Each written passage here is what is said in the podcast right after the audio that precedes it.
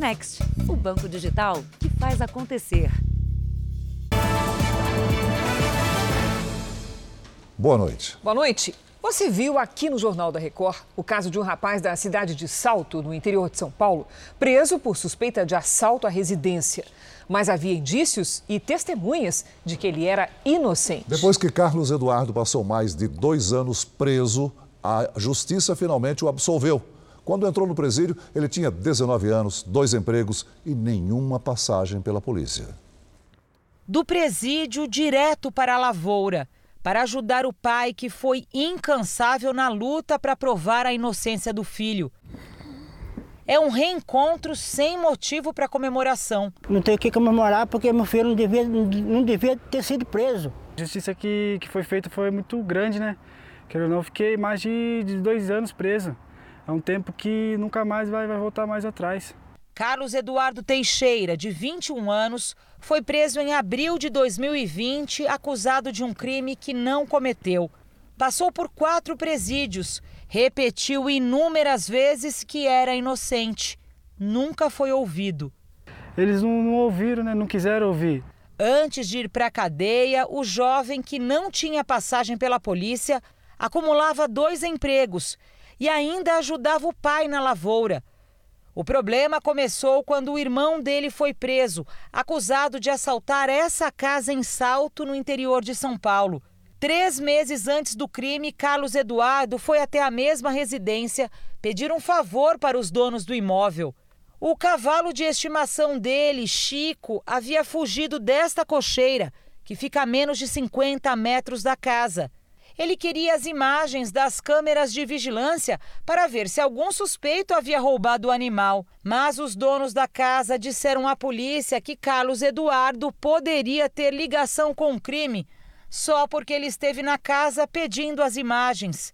E principalmente por ser irmão de um dos suspeitos. Um detalhe é que tempos depois, o irmão de Carlos também seria absolvido.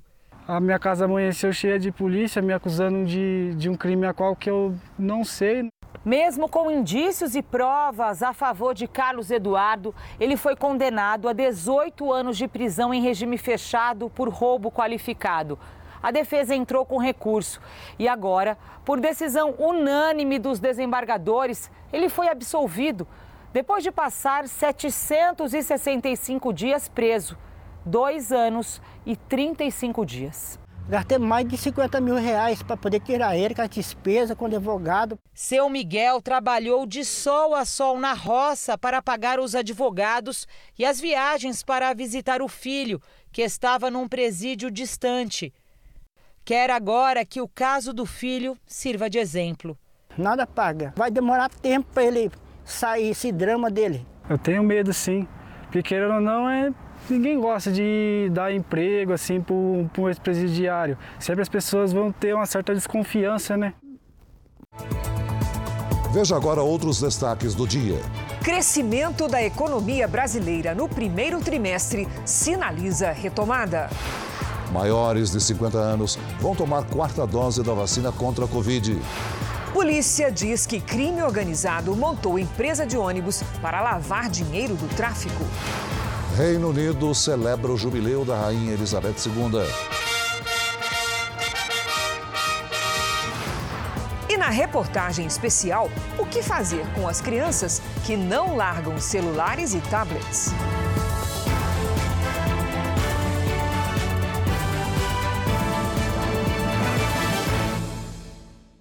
Oferecimento: Bradesco. Entre nós, você vem primeiro.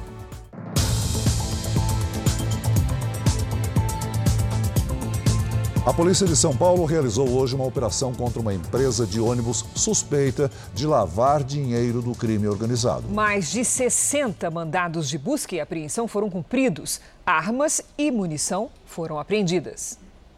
Fuzis, pistolas, revólveres e muita munição. Foi o que os agentes da Delegacia de Narcóticos de São Paulo encontraram na casa de um dos acionistas de uma empresa de transportes. Pelo menos parte da direção seria formada por integrantes do PCC. Dentro da configuração dessa empresa, nós temos 60 acionistas, é, Nesse quadro existem vários com passagens policiais, vários deles é, pertencentes à facção criminosa e organizações criminosas. Os policiais investigaram a quadrilha por pouco mais de um ano e descobriram que os traficantes usavam uma empresa de ônibus para limpar o dinheiro do tráfico. A empresa, que funcionava na zona leste de São Paulo desde o início dos anos 2000, foi aberta com o um nome falso. O dono havia sido preso por associação ao tráfico de drogas, mas morreu antes do julgamento. Anselmo Santa Fausta, o cara preta, usava pelo menos duas identidades diferentes, uma delas falsa. De acordo com as investigações, ele usou o nome de Eduardo Camargo para abrir a Upbus Qualidade em Transportes, companhia com origem na cooperativa de transportes do sistema urbano da capital paulista. O traficante foi executado em uma emboscada na zona leste de São Paulo no fim de 2021. A polícia ainda tenta esclarecer o crime. Os agentes foram até a sede da empresa Upbus e recolheram documentos e celulares. Segundo a polícia, eles tentam descobrir agora qual é o papel de cada acionista da empresa no esquema de lavagem de dinheiro e a ligação deles com a facção criminosa. A Prefeitura de São Paulo disse em nota que não conhece o teor da investigação, mas irá colaborar no que for necessário. Procurada a empresa Upbus, Qualidade em Transportes, disse que não irá se pronunciar. O caso da madrasta suspeita de envenenar os enteados. Laudo do Instituto Médico Legal do Rio de Janeiro apontou indícios de uma substância tóxica no organismo do rapaz que sobreviveu. O repórter Pedro Paulo Filho tem outras informações. Boa noite, Pedro Paulo. O que foi que o exame mostrou? Oi, Cris, uma boa noite para você, boa noite a todos. Olha, foram encontrados quatro grânulos, que são pequenas partículas de cor escura e tamanhos diferentes. Elas são muito parecidas com o chumbinho, que é o nome dado a um veneno para ratos. Esse material foi colhido do estômago de Bruno Carvalho, de 17 anos. Ele passou mal depois de comer uma refeição preparada pela madrasta, a Cíntia Mariano Dias Cabral. A substância tóxica em si não foi detectada. Isso porque, de acordo com especialistas, esse laudo negativo, esse falso resultado, ele pode ser explicado por diversos fatores, como, por exemplo, a lavagem gástrica que foi feita no hospital. A madrasta também é suspeita de ter envenenado a irmã dele. Fernanda Cabral sentiu os mesmos sintomas, mas não resistiu. A madrasta, Cíntia, está presa e nega as acusações. Crise, Celso. Obrigada, Pedro Paulo. A polícia recuperou hoje, no Paraguai, um dos caminhões roubados no golpe do falso frete. Os motoristas eram atraídos por falsas ofertas de trabalho e mantidos reféns enquanto os caminhões eram levados para fora do país. O caminhão, avaliado em meio milhão de reais, foi encontrado em Salto del Guairá, na fronteira com o Brasil. A operação reuniu policiais de Santa Catarina, Mato Grosso do Sul e do país vizinho. O veículo tinha sido roubado na semana passada em Florianópolis. Os motoristas eram atraídos com anúncios de frete publicados pela quadrilha num aplicativo muito usado por transportadores. Mas os caminhoneiros acabavam rendidos e eram levados para um cativeiro. Pelo menos 12 motoristas foram vítimas do golpe do falso frete nos últimos meses em Santa Catarina e no Rio Grande do Sul. Segundo a polícia, eles eram mantidos reféns por até três dias. Enquanto isso, os caminhões eram levados para o Paraguai, onde seriam usados no transporte de drogas e no contrabando de cigarros. Em áudio, um caminhoneiro que não quer ser identificado conta que foi dopado e ficou numa casa onde havia outros dois reféns Amarrado, na hora que entrou para dentro, já amarraram, né? Amarrou a mão e amarrou os pés.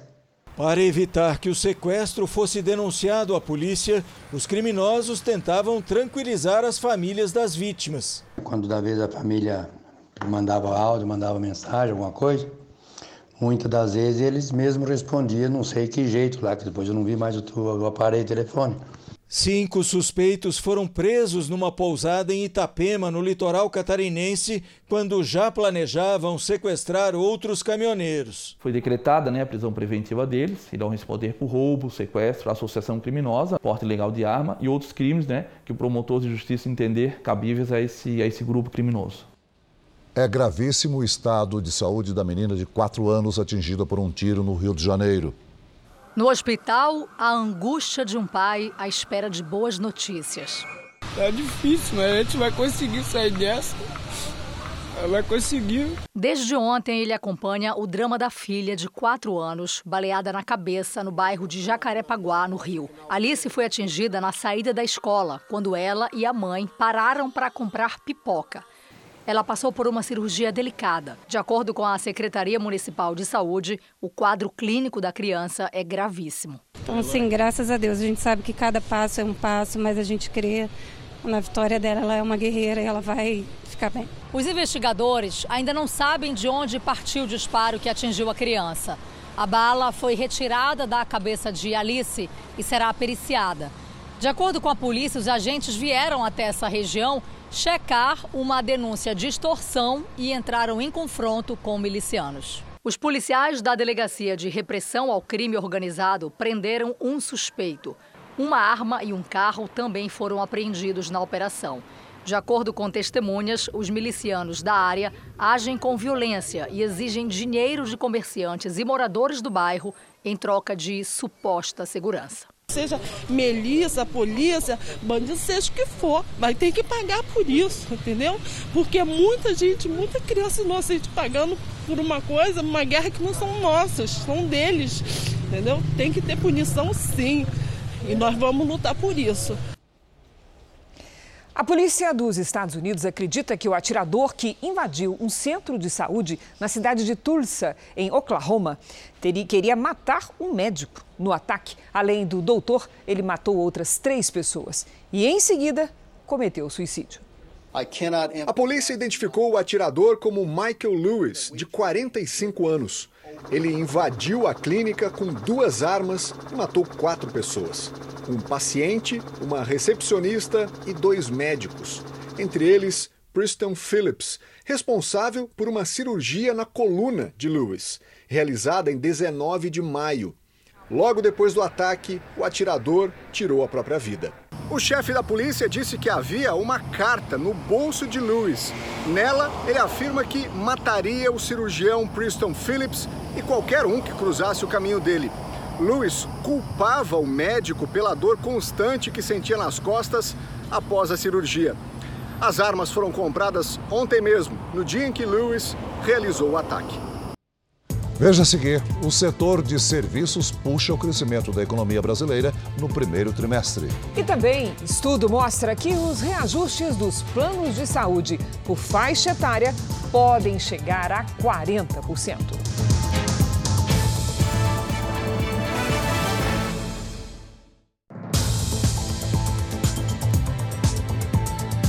A economia brasileira cresceu 1% de janeiro a março de 2022. A alta foi puxada pelo setor de serviços que reúne, por exemplo, o comércio e os restaurantes. De acordo com especialistas, é um sinal de recuperação da atividade econômica. O Wagner confere cada produto para preparar a entrega de moto na casa dos clientes. São 19 entregas, eu vou entregar mais ou menos em 3, 4 horas, dependendo do trânsito, dependendo do lugar onde eu for entregar, entendeu? No centro de distribuição da empresa, que faz transporte de produtos vendidos no comércio eletrônico, o volume de encomendas vem aumentando mês a mês. Se comparar o primeiro trimestre de 2022 com o primeiro de 2021, tivemos um crescimento de mais de 50% em volumes e, obviamente, faturamento nesse período. Mais do que dobrou a nossa base de colaboradores Além do aumento das vendas pela internet, tem mais brasileiros saindo de casa para comprar nas lojas, para ir a restaurantes e voltando a viajar. No primeiro trimestre, o consumo das famílias subiu 0,7% e o setor de serviços, que inclui o comércio, teve alta de 1%. Foi o que fez a economia do país avançar. O produto interno bruto, que é a soma de todos os bens e serviços produzidos no país, subiu 1% na comparação com os três meses anteriores. Em relação ao mesmo período do ano passado, a alta foi de 1,7%. Foi o terceiro trimestre seguido de resultado positivo. Entre as atividades industriais, o destaque foi a construção civil, com crescimento de 9%. Para este analista, a economia engrenou. É um baita resultado, é um resultado positivo, mostra uma sustentação desse crescimento. Então, isso indica que a economia está tomando rumo, está tomando fôlego. Em Brasília, logo cedo, o ministro da Economia, Paulo Guedes, comemorou o resultado. Menino para cima, desemprego para baixo, economia melhorando, inflação vai descer. Para o professor de economia, os resultados positivos ainda vão demorar um pouco até que sejam percebidos pela população. A população vai chegar provavelmente no terceiro ou no final do ano com uma sensação de alívio, sim, de uma pequena sensação de recuperação econômica nos seus bolsos. A Sandra é autônoma, está conseguindo ganhar mais e acha que o momento de maior sufoco ficou para trás. Você trabalhando e você vendo que está entrando o dinheiro, você, automaticamente você vai gastar mais, não é? E é bom para mim e bom para os vendedores também. Vai melhorando as coisas, vai tudo entrando no rumo. O Ministério da Economia deu hoje sinal verde para que a Petrobras seja incluída na lista das estatais que podem ser vendidas ao setor privado. O aval foi dado pelo Conselho do Programa de Parcerias e Investimentos. Para que os estudos avancem, é preciso a autorização do presidente da República. A privatização da Petrobras também depende da aprovação do Tribunal de Contas da União e do Congresso Nacional. O ministro Nunes Marques, do Supremo Tribunal Federal, derrubou uma decisão do Tribunal Superior Eleitoral que havia cassado o deputado estadual do Paraná, Fernando Francischini, do União Brasil. Luiz Fara Monteiro tem as informações ao vivo de Brasília. Boa noite, Fara. Oi, Celso, boa noite a você, a Cris e a todos que nos acompanham. Fernando Franceschini foi caçado em outubro do ano passado pelo plenário do TSE por atacar a eficiência das urnas eletrônicas durante uma transmissão nas redes sociais feita no dia das eleições em 2018. Numa decisão liminar, o ministro Nunes Marques do STF ressaltou que era impossível para o candidato prever que seria punido, já que no dia da divulgação do vídeo, o TSE ainda não tinha definido quais práticas seriam proibidas nessas transmissões pela internet. Não é comum que o ministro do Supremo derrube decisões do plenário do Tribunal Superior Eleitoral. Ainda cabe à Procuradoria-Geral da República, a PGR, decidir se vai recorrer ou não desta decisão, que pode abrir caminho para Francisquini reassumir o mandato e disputar as eleições deste ano. Cris e Celso. Obrigado, Fara. A seguir, como funciona a cadeia que alimenta os roubos de celulares? E também na reportagem especial as consequências do uso excessivo da tecnologia pelas crianças.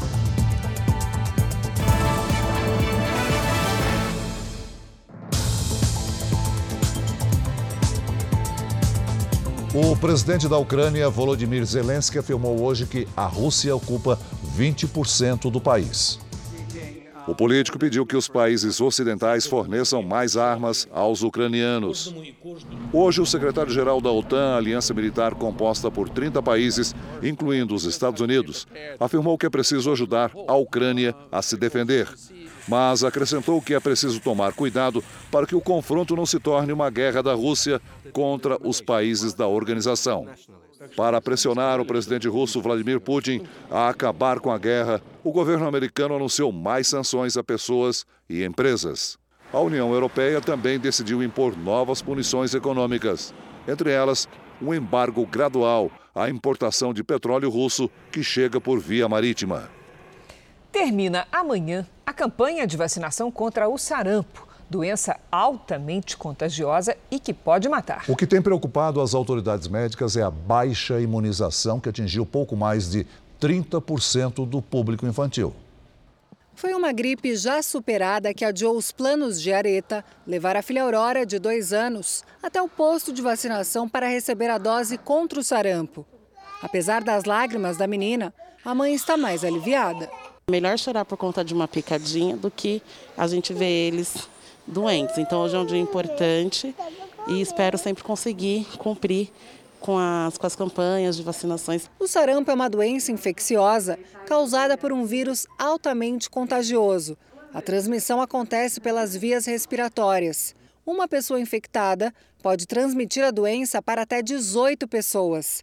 Os sintomas mais comuns são tosse aguda, irritação nos olhos, corrimento no nariz, febre, mal-estar e manchas avermelhadas pelo corpo. Em casos mais graves, a doença pode ser fatal. A única forma de prevenção é a vacina, aplicada em duas doses.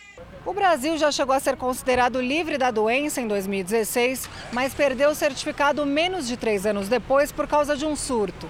A baixa cobertura vacinal este ano preocupa as autoridades de saúde. Até o momento, 19 casos de sarampo foram registrados no Brasil em 2022.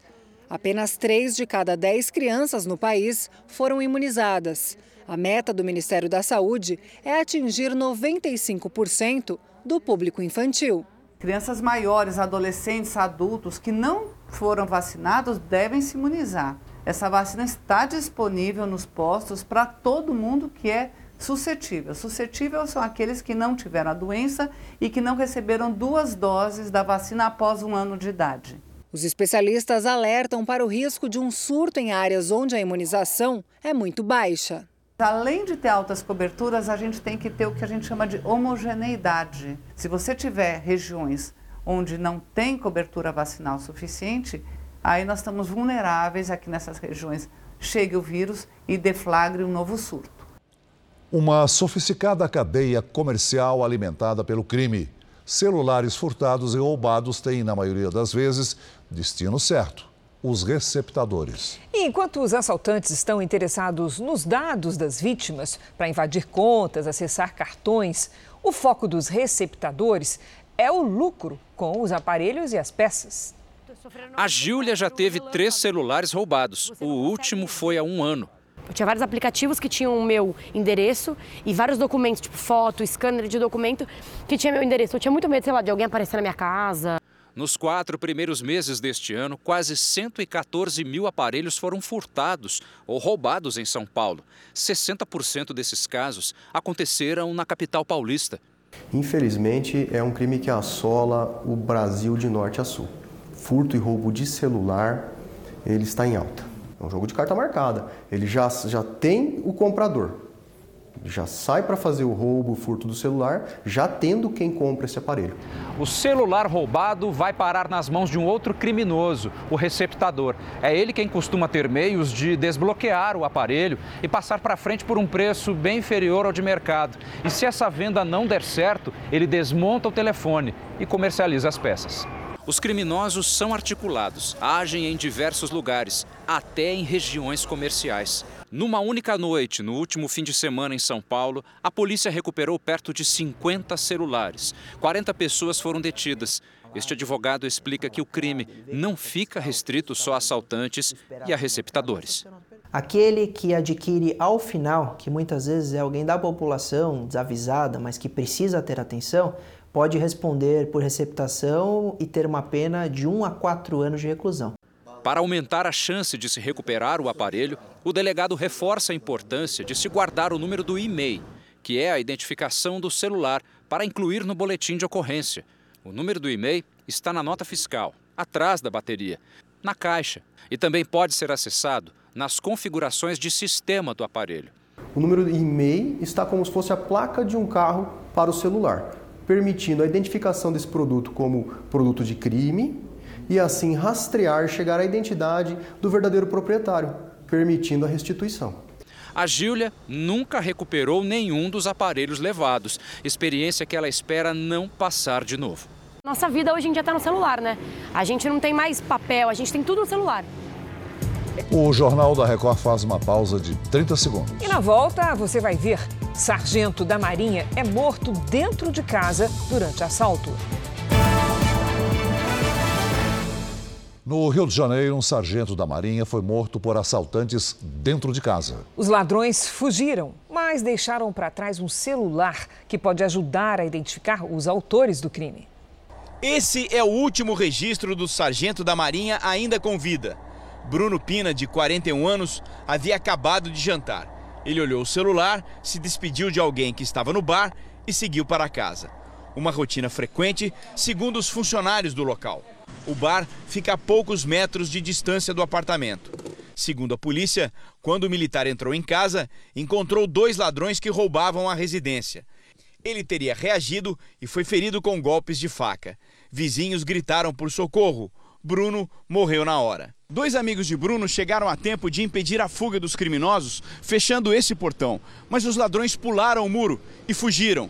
Deixaram para trás a mochila com os pertences do militar e um telefone celular que seria de um dos assaltantes. Esse aparelho pode ajudar a polícia a identificar os homens que cometeram o crime. Quando eu cheguei da janela aqui, né, cheguei da janela, eu vi um tumulto ali.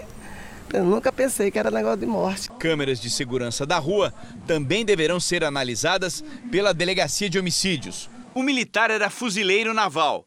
Ele nasceu no Recife, para onde o corpo será levado. Bruno tinha uma filha e dedicava as horas de folga à literatura.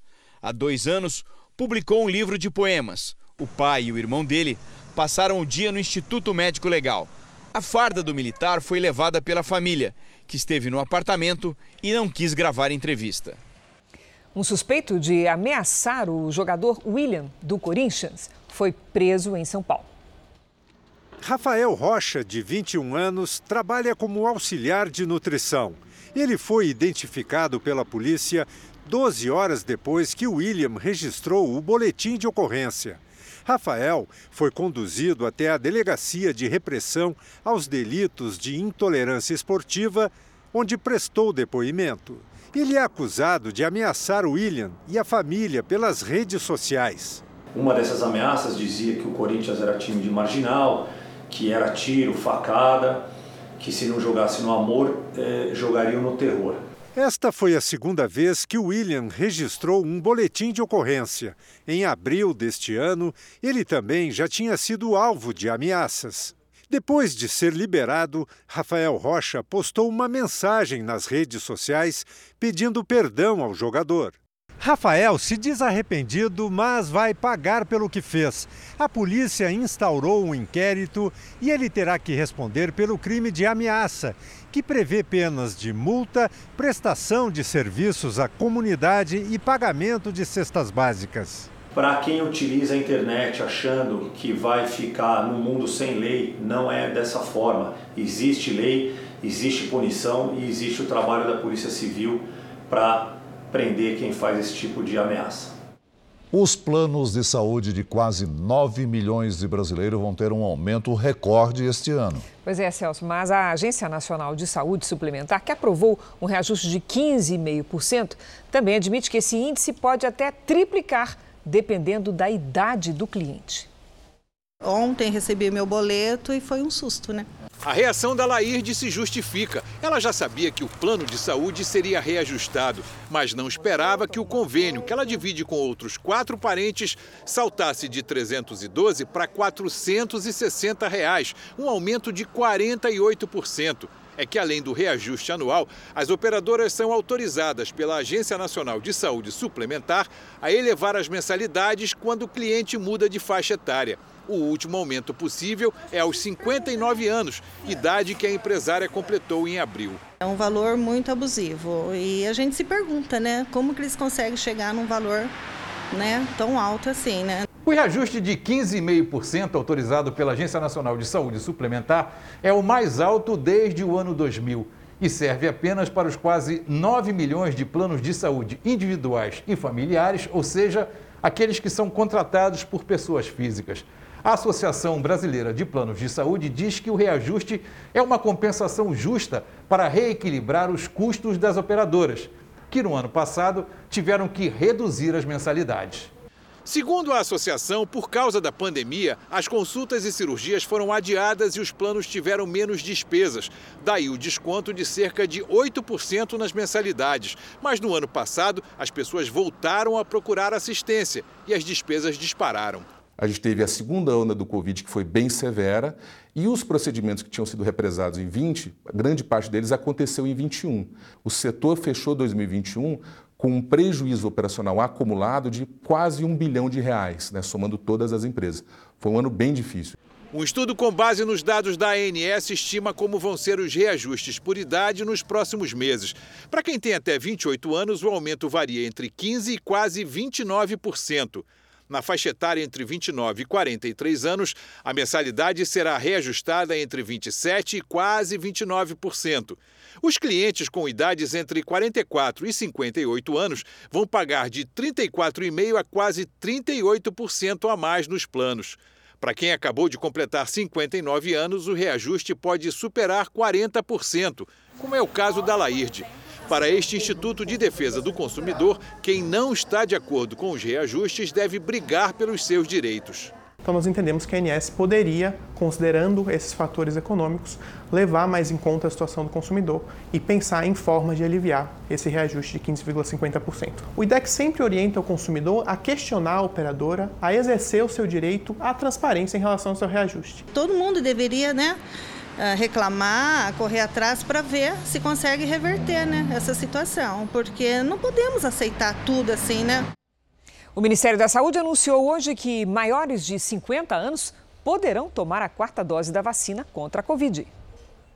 Os detalhes sobre o esquema de aplicação da quarta dose para maiores de 50 anos serão apresentados numa nota técnica que o Ministério da Saúde deve divulgar nos próximos dias. Na semana passada, o Ministério já havia autorizado o reforço, ou seja, a terceira dose para adolescentes de 12 a 17 anos. A liberação de novas doses coincide com o aumento no número de casos da Covid-19 em todo o Brasil.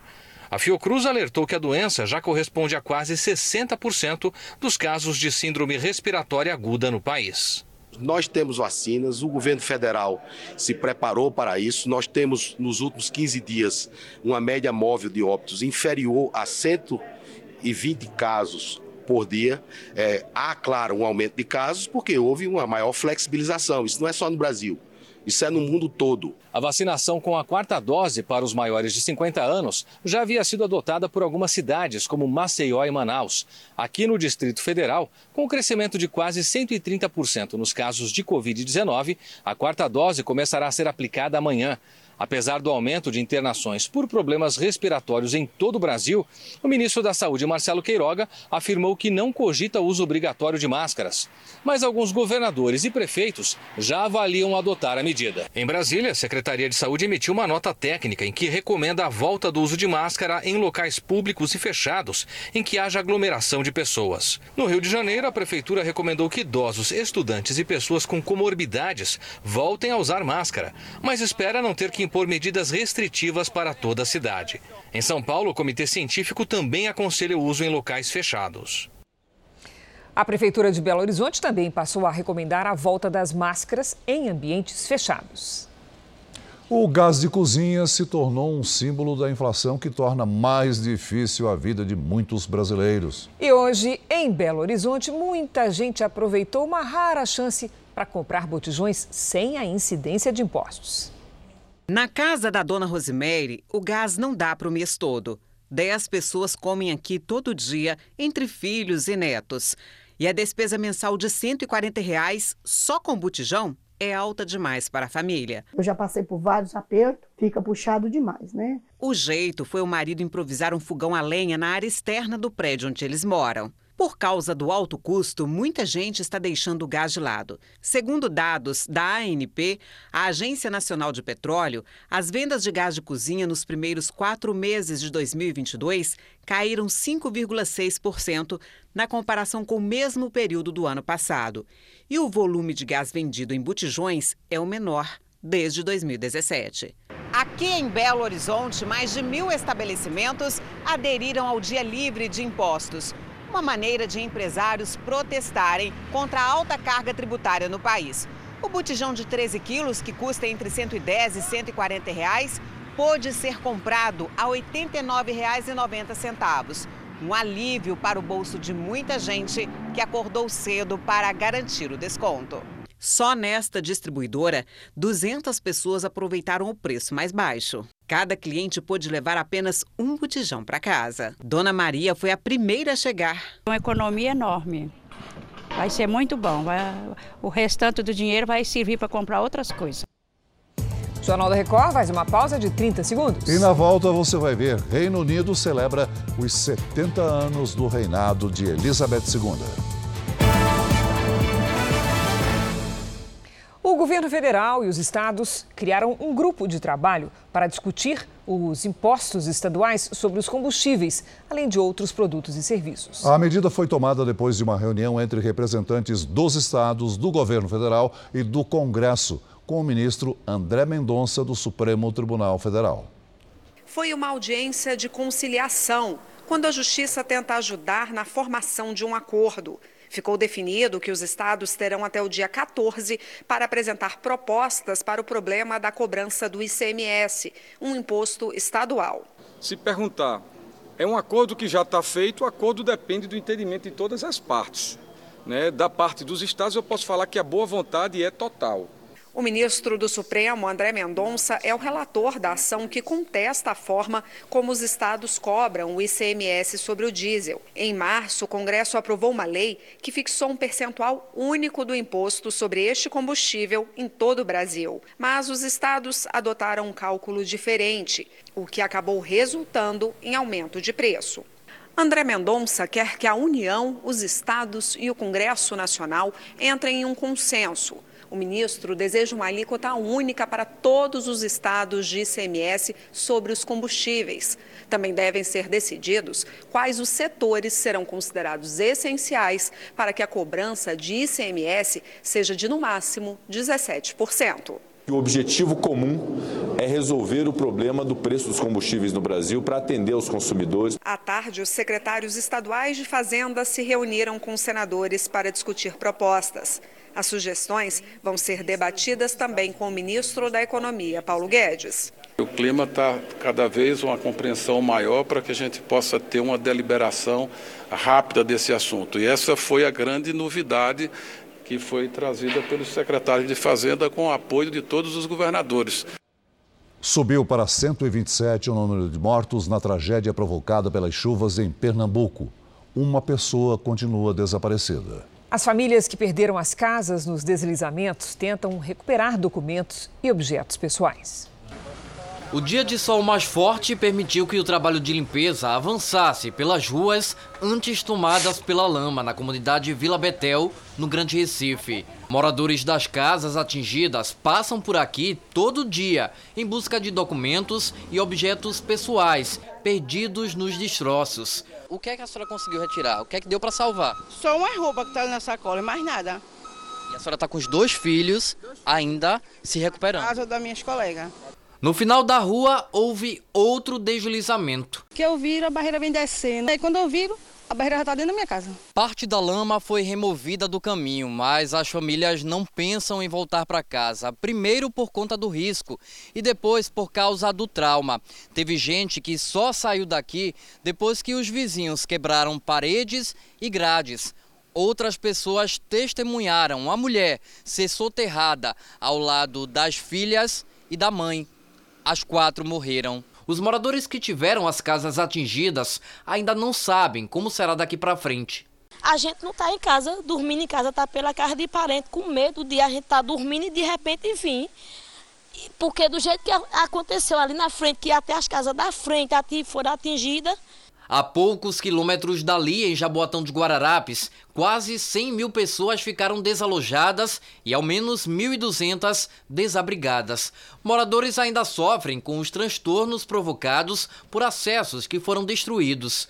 Neste bairro, a ponte que liga condomínios da região ficou comprometida. Foi interditada e, além disso, a população está sem água porque uma tubulação foi rompida. O fornecimento de energia também está suspenso. A Secretaria de Infraestrutura de Jaboatão dos Guararapes disse que uma equipe de engenharia já vistoriou a ponte. Além disso, segundo a Prefeitura, a estrutura não corre o risco de cair e será recuperada. Quinta-feira de temporais no sul e no nordeste. Em menos de 24 horas, a capital cearense registrou 70% de toda a chuva esperada para o mês de junho. Vamos conversar com a Lidiane Sayuri. Lide outono difícil para aquela região, né? Como é Sim. que vai ser a sexta-feira?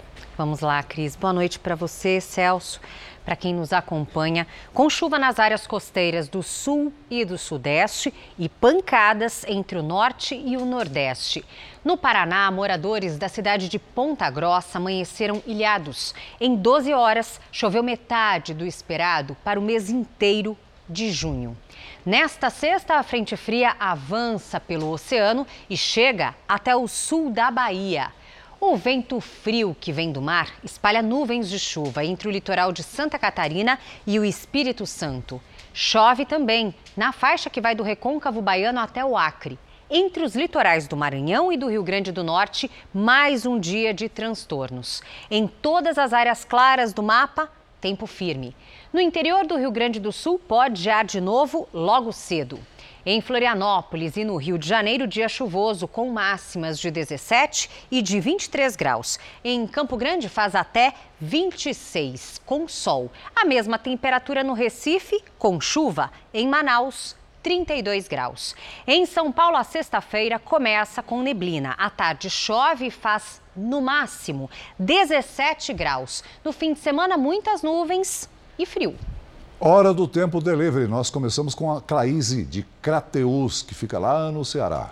Vamos lá, Celso.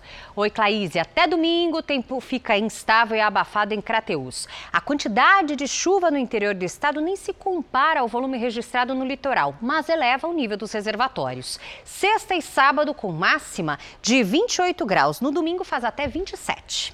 Atendemos agora o Matheus de Guaíba, no Rio Grande do Sul. Oi, Matheus. Seguinte, aí em Guaíba, calor mesmo, só da lareira e do fogão a lenha. A sexta começa com 8 graus e à tarde faz até 14. No fim de semana, máxima de 19 e volta a chover na segunda. Participe do Tempo Delivery pelas redes sociais. Mande uma mensagem com a hashtag você no JR. Cris Celso. Obrigada, Lidy. Até amanhã, Lidy. Olha, a rainha Elizabeth II do Reino Unido comemorou hoje, Celso, o aniversário de 70 anos de reinado. Mais de 200 mil pessoas se reuniram em Londres, em frente ao Palácio de Buckingham, para ver de perto a dona da festa. Eu acho que vale a pena qualquer sacrifício, mesmo de longe. A gente está muito feliz de poder participar de um momento tão importante, né? Uma, um marco. O desfile já começou, tem mais ou menos uma hora. Daqui a gente consegue escutar alguma coisa, ver absolutamente nada. As ruas no entorno continuam lotadas, as pessoas tentando se aproximar para conseguir ver alguma coisa, mas está bem difícil, para não dizer impossível, né? Porque tudo aqui foi bloqueado.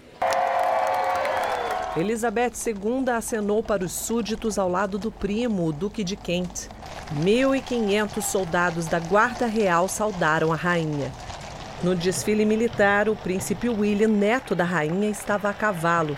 A mulher dele, Kate, os três filhos e a sogra, Camila, desfilaram de carruagem. Pela primeira vez desde que foi coroada, Elizabeth não passou em revista as tropas. O príncipe Charles, futuro herdeiro do trono, assumiu o papel da mãe. 70 aviões da frota britânica, incluindo réplicas da Segunda Guerra Mundial, sobrevoaram o céu da capital inglesa. Os bisnetos não deram importância para as formalidades. O príncipe Harry, neto de Elizabeth, e a mulher dele, Meghan Markle, não participaram da cerimônia oficial mas estão em Londres. O casal está longe da família real por decisão própria, após desentendimentos, e hoje mora nos Estados Unidos. No final, a foto tradicional da sacada do palácio. Encontro de gerações para garantir o conto de fadas moderno. À noite, uma tradição de séculos. Tochas para simbolizar a união de todos em torno da monarquia.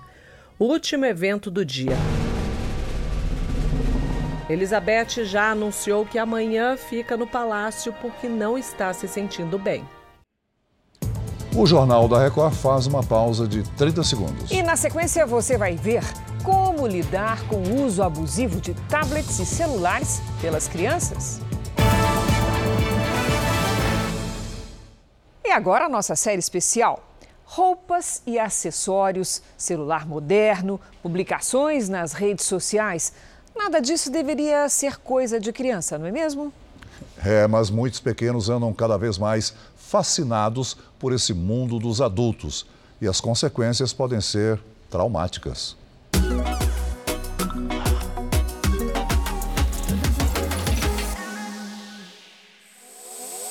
Dancinhas, trends e a busca por likes. A cada dia, mais crianças deixam de lado as brincadeiras tradicionais encantadas pelo universo que a internet oferece. É uma contradição. Uma tela tão pequena nos leva a um mundo gigantesco de possibilidades e descobertas, mas ao mesmo tempo nos limita, nos impede de olhar para frente, para o lado, de enxergar o mundo real. Isso se mostra ainda mais grave com as crianças. Celulares e tablets tiram a atenção do que é importante para o desenvolvimento físico e mental durante a infância. A brincadeira saudável perde espaço para conteúdos da internet, muitas vezes indicados apenas para adultos. E com tudo isso, o comportamento das crianças se transforma e assusta. Quando uma criança ela começa a copiar o adulto, é perigoso porque é um roubo da infância que é o horário da brincadeira, do desenvolver sensoriamente, motoramente, mentalmente, na criatividade. Ana Luísa passou por isso quando tinha apenas 9 anos. Eu até vendia os meus brinquedos nessa época. Vendeu os brinquedos? Sim. Por quê? Porque não era mais interessante para mim naquela época. Quem brincava daquelas coisas era criança. Ela publicava somente fotos com filtros que modificavam seus traços infantis e queria estar sempre com a aparência impecável. Eu, com 9 anos de idade, já, já fazia escova, já fazia maquiagem para ir para a escola, já me preparava toda, já vestia aquelas roupas mais adultas. Em vez de brincar, eu estava pensando em me arrumar sempre. Ainda na pré-adolescência, Ana Luísa pediu aos pais para fazer procedimentos estéticos.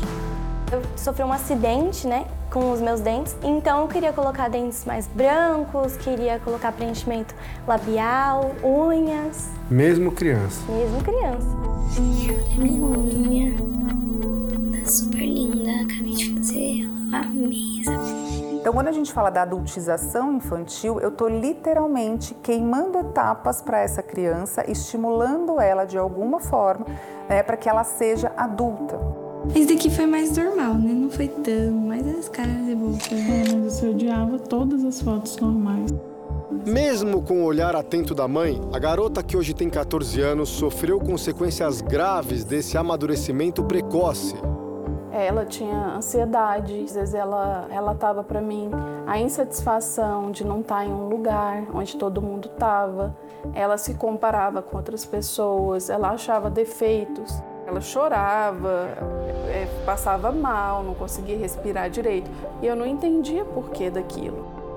Eu acho que quando os pais perceberem que o processo de adultização existe na infância, eles precisam se olhar. Porque quando os pais se olham, eles percebem que eles têm um componente ali de ajuda, ou eles contribuem, ou eles influenciam para que a adultização se consolide. Hoje, se eu tivesse a oportunidade de voltar, eu jamais deixaria minha filha ter contato com esse mundo tão cedo. Porque tem muitos pais que não percebem e deixam. E isso vai ver a consequência mais jovem. Vendo agora, eu perdi tanta coisa, tanto tempo que eu poderia estar brincando, aproveitando a minha infância, mas pensando de viver uma vida que eu depois eu ia viver. Assim, uma vida de adulto mesmo. Mas como respeitar cada etapa da vida em um mundo cada vez mais conectado? Eu sabia que tu ia conseguir isso um dia. Em Todas as Garotas em Mim, nova série da Record TV, Melissa é a irmã mais nova da influencer Mirella e enfrentará dilemas que não deveriam fazer parte da rotina dela. A Melissa, ela nasceu na tecnologia, sabe? Ligada, vidrada na tecnologia. E ela ama jogar joguinho virtual.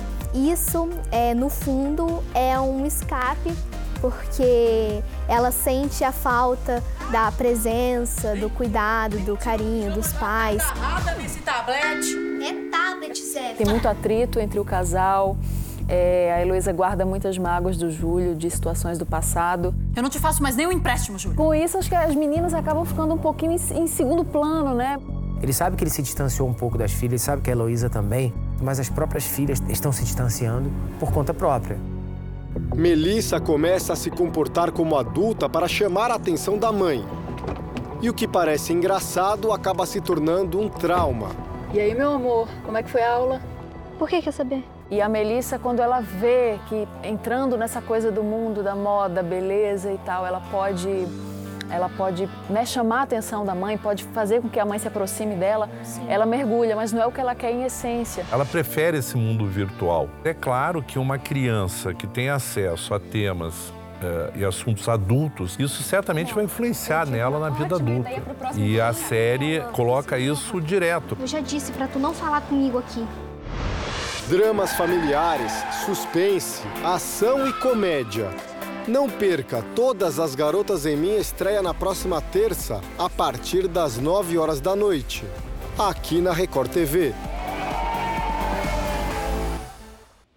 Esta edição termina aqui à meia-noite e meia tem mais Jornal da Record. Fique agora com Reis e logo em seguida você assiste a Amor Sem Igual. A gente se vê amanhã. Até lá. Boa noite.